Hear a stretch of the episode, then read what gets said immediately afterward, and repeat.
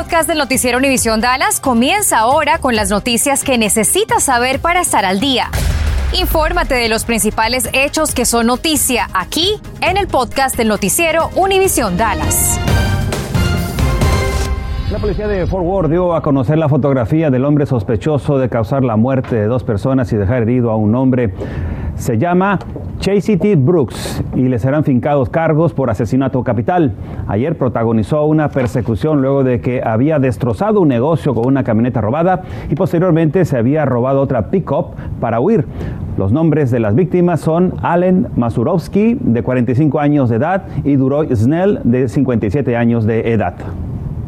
Sentencian a 37 años en prisión a Rubén Alvarado, de 24 años, por la muerte de Chanel Lindsay, un afroamericano transgénero. Su asesinato ocurrió hace dos años. Alvarado declaró que mató a Lindsay después de saber que era transgénero. En tanto, la policía de Dallas investiga un tiroteo en donde hubo al menos una persona herida de bala. Sucedió en un complejo de apartamentos ubicado en la cuadra 5550 de la calle Overton. La policía detuvo a tres posibles sospechosos. En el lugar hay un coche que tiene al menos cinco impactos de bala.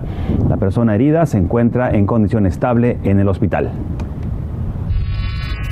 La tormenta de ayer provocó estragos en la ciudad de Pleino. La caída de un árbol enorme golpeó poco antes de las 7 de la mañana una línea del alcantarillado, lo que ocasionó que las aguas residuales sin tratar fluyeran al arroyo White Rock. Este percance se reportó al este del 5501 de Parker Road. Estiman que 100 mil galones o más se vertirán en este lugar. Cuadrillas de trabajadores intentan tapar la línea para establecer el bombeo. La ciudad de Pleino afirma que el agua potable pública no se ve afectada y sigue siendo segura para el consumo.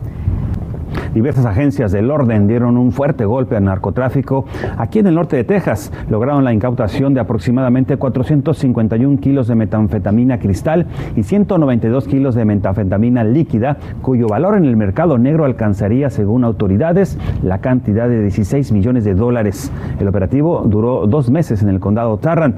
Participaron agentes de la oficina de ese condado, de la DEA y también del Departamento de Seguridad Pública de Texas. Sana y a salvo fue localizada la pequeña Mackenzie Byrne, de tres años de edad, que había sido reportada como robada. La policía de Austin confirmó que la menor fue recuperada luego de que muy temprano habían dado aviso de que se le había llevado supuestamente Brian Byrne, de 37 años de edad, en una camioneta Toyota Tundra del 2012 color plateada. Hoy es el Día de los Veteranos y como es costumbre se llevó a cabo una ceremonia para rendirles honor. Fue en el Cementerio Nacional de Fort Worth al que asistieron oficiales, familiares y amigos, por supuesto, también veteranos. Ceremonias similares sucedieron en muchas partes del país.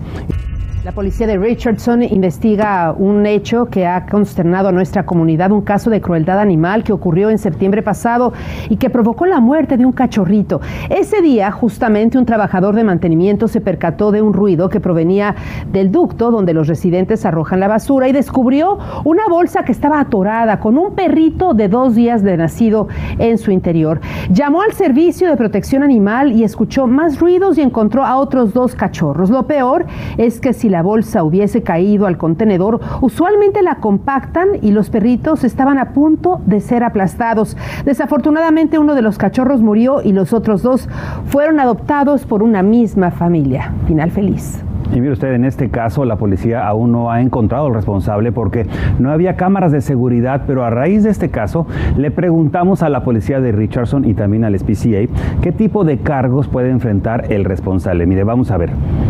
En primer lugar, esto es crueldad animal.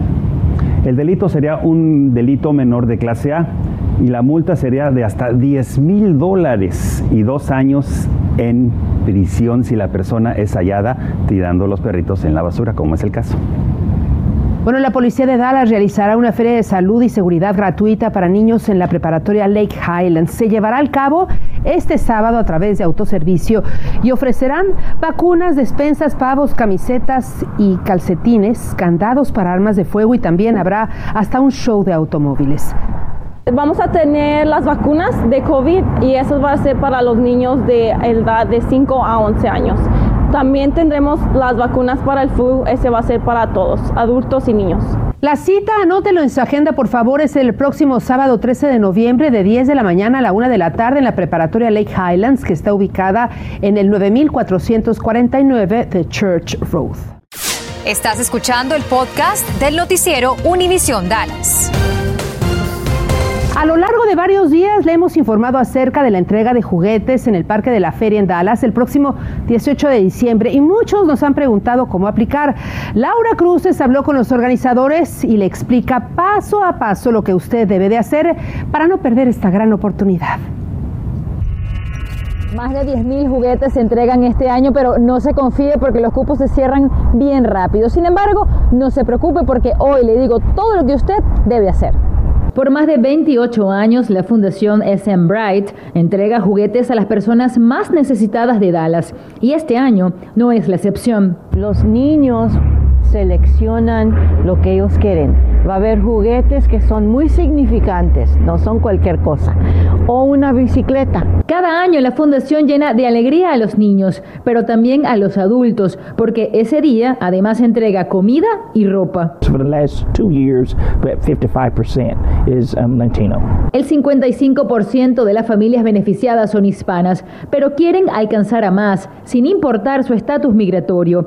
Pero para poder recibir estos juguetes, debe seguir varios pasos.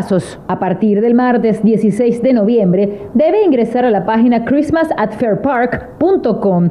Allí, en Register, deberá registrar a cada uno de sus hijos. Van a apuntarle el nombre, si es uh, niño o niña y sus edades. Luego se comunicarán con usted y deberá venir a esta iglesia ubicada en el 3119 de Pine Street, donde presentará su registro impreso o en su teléfono.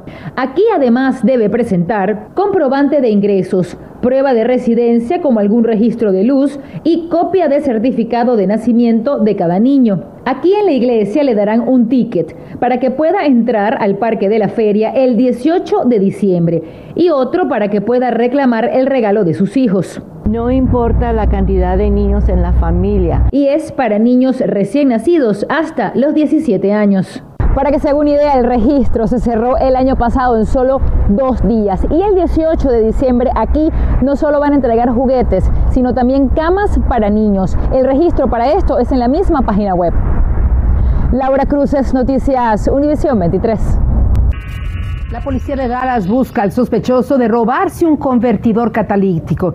Una cámara de vigilancia captó estas imágenes del individuo que, según las autoridades, al filo de las 10.30 de la mañana se robó el catalizador de un vehículo en el 8300 de East R.L. Thornton Freeway. También obtuvieron imágenes del auto que manejaba este individuo.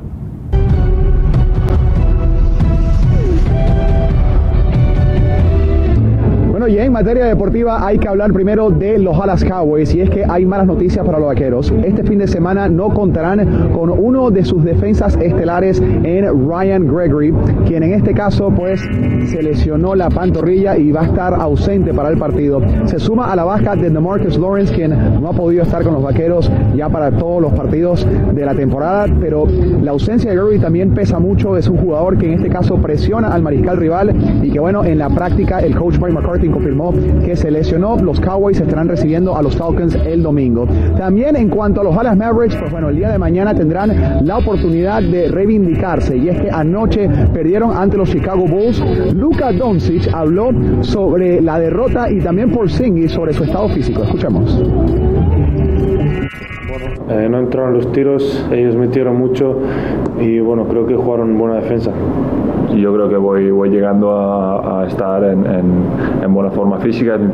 Es mi tercer partido de vuelta. Eh, yo creo que uno o dos partidos más y, y ya llegaré a, a estar bien de todo. Al sur de la ciudad de Fort Worth, en la calle Shilom Trail Parkway, todos los carriles en sentido norte están cerrados debido a un accidente que involucró a una ambulancia. Según la agencia de atención de emergencias MedStar, tres personas fueron transportadas al hospital y dos fueron atendidos en el lugar y dados de alta.